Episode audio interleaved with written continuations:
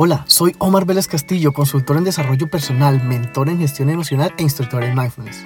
Una de las cosas que más me gusta es poder compartir información que me parece importante.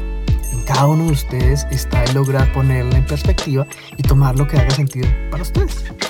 Cada 15 días traigo temas que son de mi interés sobre el desarrollo personal y espero te aporte algo que pueda interesarte también a ti.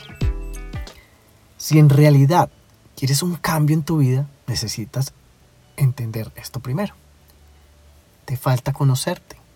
Cuando no conoces a alguien, es difícil creer lo que te propone, ¿verdad? Porque si no hay cercanía, no hay conexión. Entonces, si estamos desconectados de nosotros mismos, ¿cómo podríamos estar seguros de lo que somos capaces de lograr? Para conocerte es necesario detenerte y observarte profundamente e identificar las cosas que te aterran hoy. También lo que te inspira y sobre todo lo que normalmente haces que te mantiene donde estás hoy sin avanzar. Una vez reconozcas tus limitaciones, date cuenta de esas, son cosas mentales o películas que te creaste tal vez años atrás sobre ti y tus capacidades.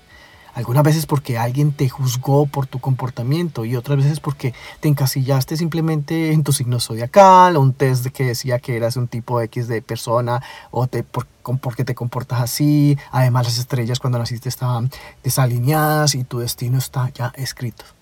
De locos, ¿no?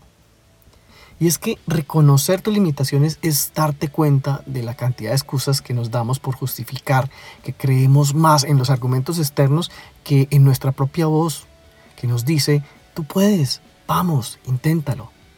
Tú sabes que la escuchas porque cuando lo has hecho has estado feliz, pleno o plena. Entonces el trabajo está en tomar la decisión consciente de transformar esa energía que pones en escuchar lo externo para escucharte más como lo harías como un niño, con un niño que quiere explorar el mundo y piensa que todo es posible.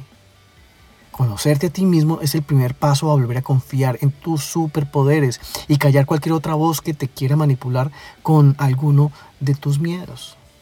Conocerte te dará la fuerza para intentar eso que desde hace tiempo sabes vienes aplazando en tu vida por miedo. Y bueno, Espero haya podido hoy aportarte una perspectiva diferente que te permita seguir creciendo. Mi propósito es apoyar para que podamos vivir en una sociedad consciente de todo nuestro potencial. Si te gustó, ayúdame a llegar a más personas compartiendo este episodio con alguien a quien pueda interesarle. Te espero pronto en 5 minutos para crecer. Gracias por escucharme. Chao, chao.